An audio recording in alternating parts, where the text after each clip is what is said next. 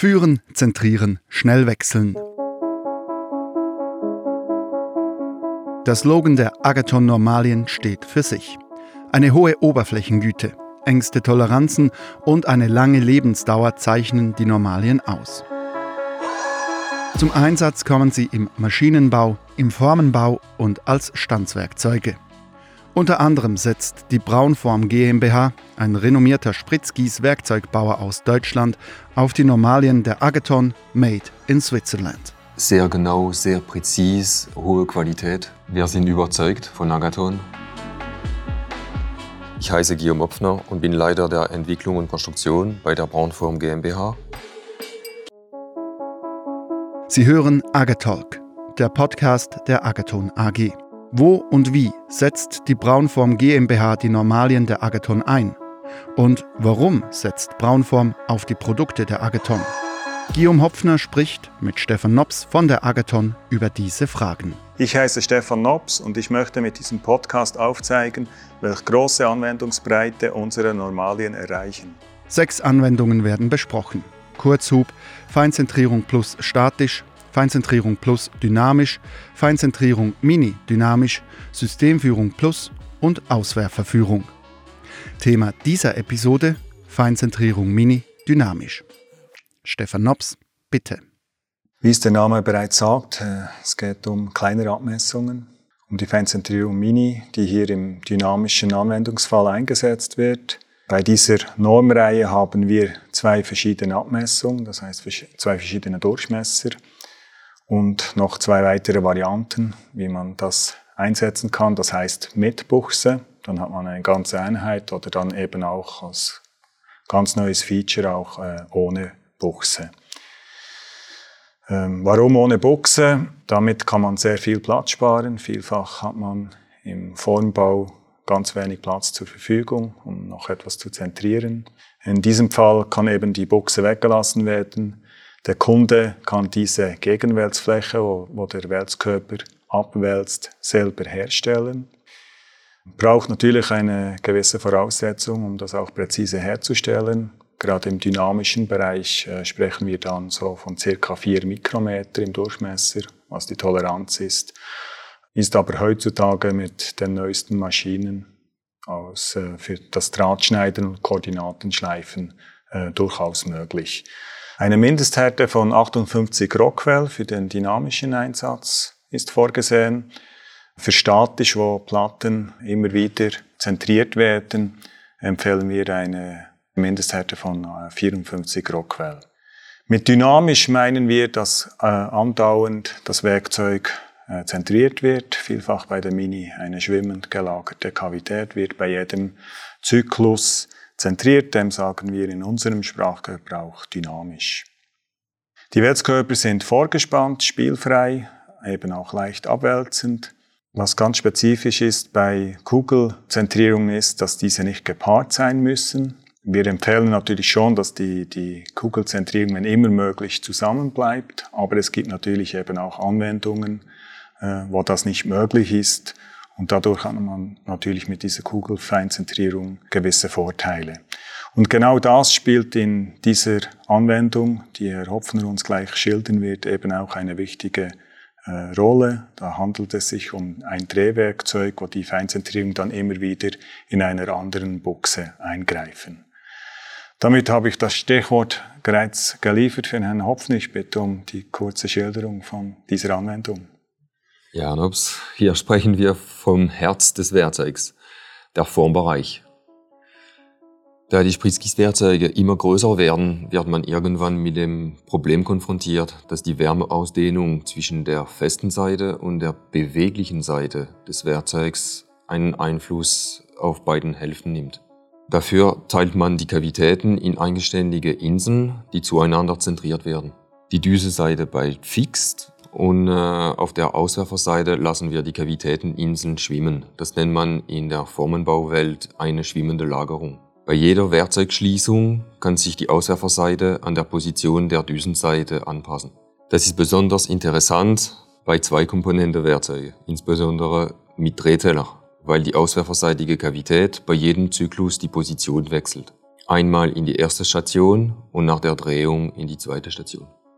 Der Vorteil von der Mini-Feinzentrierung ist, dass sie so klein ist, dass man diese in der Trennebene der Kavität platzieren kann und je nach Platzverhältnisse über eine Kühlung oder eine Verschraubung platzieren kann. Dieses System kann sogar ohne Buchse eingebaut werden. Das heißt, auf der Gegenseite ist nur eine Laufbohrung einzubringen, was sehr vorteilhaft ist, wenn es um jeden Millimeter geht.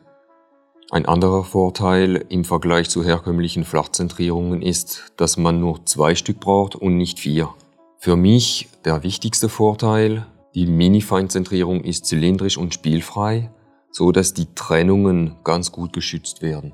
Jetzt in Ihrer Anwendung ist mir aufgefallen, dass Sie, glaube ich, auch keine Schieber einsetzen. Das heißt eigentlich auch, dass man gar keinen vorzentrierten Weg braucht. Also dieses L5, wo man gerade mit der Mini, glaube ich, 11 mm geführt zentrieren kann, bis das Werkzeug geschlossen ist. Ist das richtig? Braucht, bräuchte man hier eigentlich gar keinen geführten Weg? Ja, wann die Zentrierung eingreift, ist eher zweirangig, ähm, weil viele Komponente, die aufeinandertreffen im Werkzeug, normalerweise immer konisch hergestellt werden. Hm. Dadurch kommen die auch erst im letzten Moment in Kontakt. Was natürlich auch der Fall ist bei der Mini-Flachzentrierung, man muss da vier Stück einsetzen. Bei den Mini-Feinzentrierungen von Agathon reichen ja bereits zwei Stück aus, um alle Freiheitsgrade einzustrengen. Ich denke, das ist auch ein großer Vorteil. Heute sind ja die Kunden darauf aus, dass man möglichst viele Kavitäten auf möglichst wenig Arbeitsfläche platzieren kann. Das heißt, die Kavität kann man auch damit viel kleiner bauen. Ist das richtig?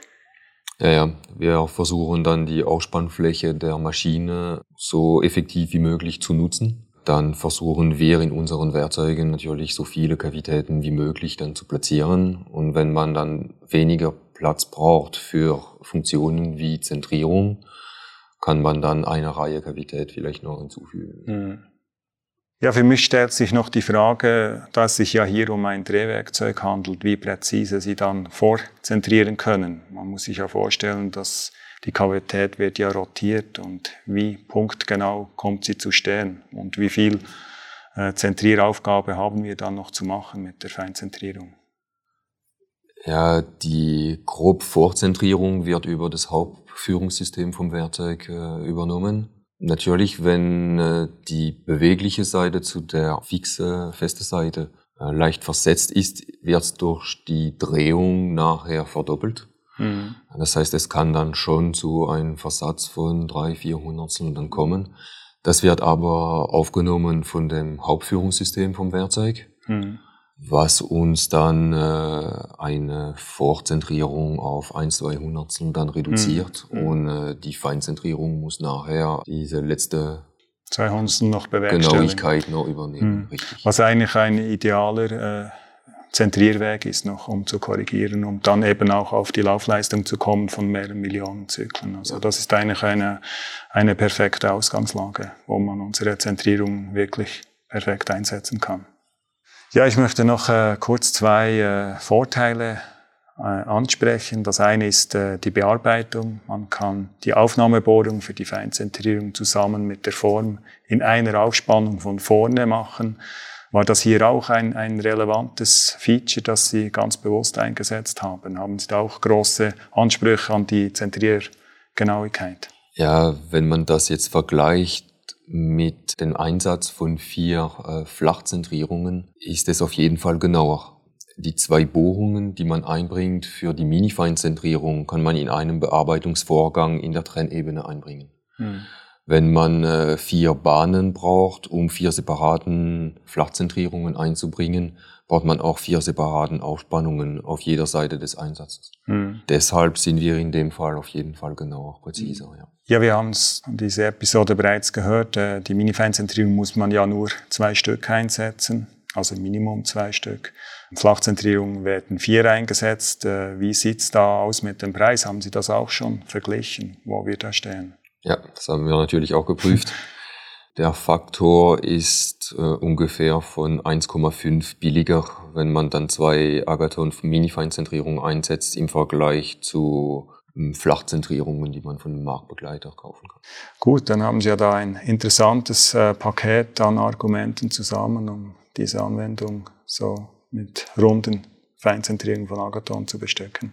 Ja, eine Anwendung vielleicht würde ich noch erwähnen. Äh, man kann die Mini-Feinzentrierung auch zwischen zwei Schieber einsetzen. Das heißt, wenn die Trennungen, komplexe Trennungssprünge haben zueinander, äh, können dadurch auch gut vorzentriert werden.